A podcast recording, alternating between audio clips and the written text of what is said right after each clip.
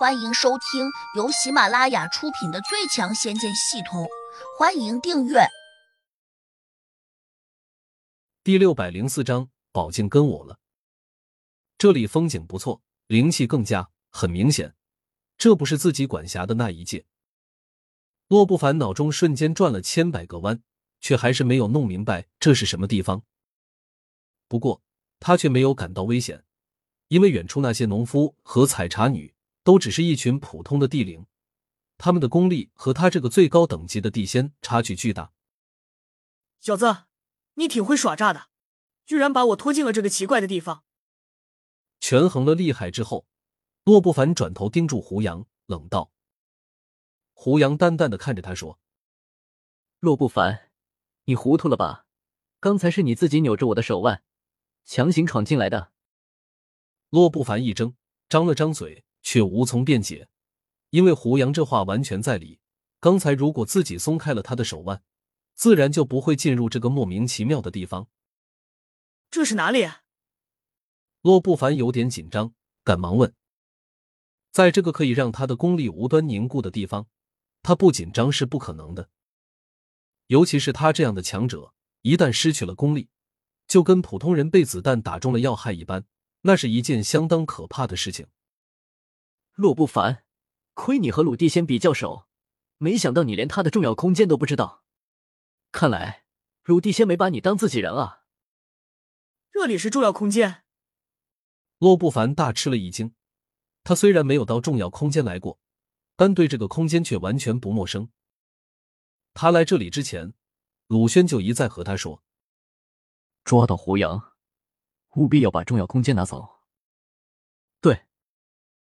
胡杨点点头，你果然能够操纵这个空间，小子，你是怎么做到的？难道你之前对鲁轩下了毒，他被迫把操控这个空间的秘咒告诉了你？洛不凡冷峻的问。洛不凡，你这个巡界仙使有点名不符实，竟然连这么简单的问题也提出来了。胡杨摇头，对他又露出了鄙视的眼神。洛不凡心里十分恼火。但表面却冷冷的问：“他没有告诉你这个空间的密咒，你又如何能操纵这个空间？”胡杨没有正面回答，他抬了下手：“你要想知道答案，就请把那什么搜寻宝镜先拿出来。”拿搜寻宝镜做什么？洛不凡有点困惑，但还是把搜寻宝镜给取了出来。胡杨毫无表情的说道。你知道为什么搜寻宝镜刚才无法把我给搜出来吗？洛不凡一呆，心里也很想知道这个答案，连忙问：“为什么？你试试还能用这搜寻宝镜找到我不？”胡杨漫不经心的问：“什么意思？你不是在我面前吗？用搜寻宝镜找你有意思吗？”洛不凡越听越困惑：“我叫你试，你就是。”胡杨神情严肃，说这话时甚至还有点威严。洛不凡拧了下眉头，觉得胡杨这样问，那就必有古怪。想到此，他便把搜寻宝镜拖向了身前。让他又大感意外的是，宝镜居然能够悬浮在空中。胡杨好像知道他在想什么，便解释了一句：“但凡仙物，在这个空间中都不受功力禁锢的约束。”原来如此，洛不凡没在这个问题上纠缠，他立刻念动咒语，又奋力往镜面上喷出一口灵力。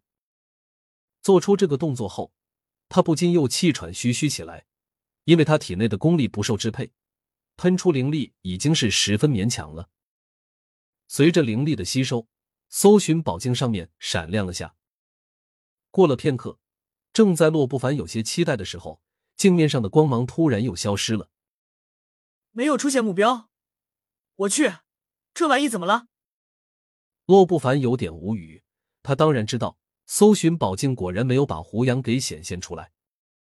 可是胡杨就在跟前，难道这只是他的一个虚影，并不是真人？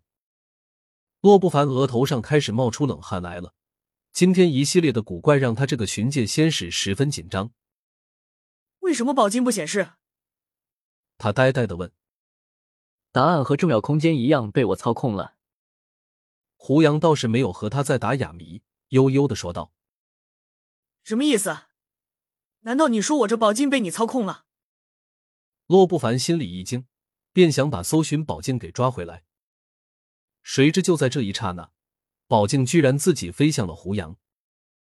洛不凡瞪大了眼睛，双手抓在了虚空中，急切的叫道：“宝贝，快回来！”但是。搜寻宝镜就好像没有听见似的，直接飞到了胡杨的手上。胡杨拿着宝镜，翻转着查看了几眼，连声说：“这东西不错，挺好玩的。以后在外面，我想找谁就可以找谁。”挺好玩。洛不凡差点没把鼻子气歪，这可是仙界交给自己的重要工具，相当于警察插在皮带上的手枪，岂能交给不相干的人随便把玩？我们萍水相逢，要不你把这面镜子送给我吧？”胡杨爱不释手的说道。洛不凡翻了下白眼：“我去，都说萍水相逢了，有什么交情需要我送你东西？而且是这样一件宝物，更何况这是公家的东西，哪怕是亲兄弟也不能送是不？所以当然是不能送的。”谁知胡杨又自顾自的说。不说话就默许了，小子，你这是在说梦话吧？洛不凡生气道：“没有，我是认真的。”胡杨一本正经。洛不凡冷笑起来，突然又想到一个问题，马上又问：“刚才是你用法力把宝镜拿过去的，对不对？”不完全是。第一，我确实用了点法力；第二。他是心甘情愿自己过来的，他怎么可能心甘情愿？洛不凡咬牙，这家伙脸皮太厚了。我也不知道这个问题，你应该问他啊。胡杨反手一个皮球便踢了过来，他又不是人，怎么问？洛不凡没好气道：“你又不是我徒弟，我没义务教你。”胡杨突然沉下脸，冷漠的瞪了洛不凡一眼。本集已播讲完毕，请订阅专辑，下集精彩继续。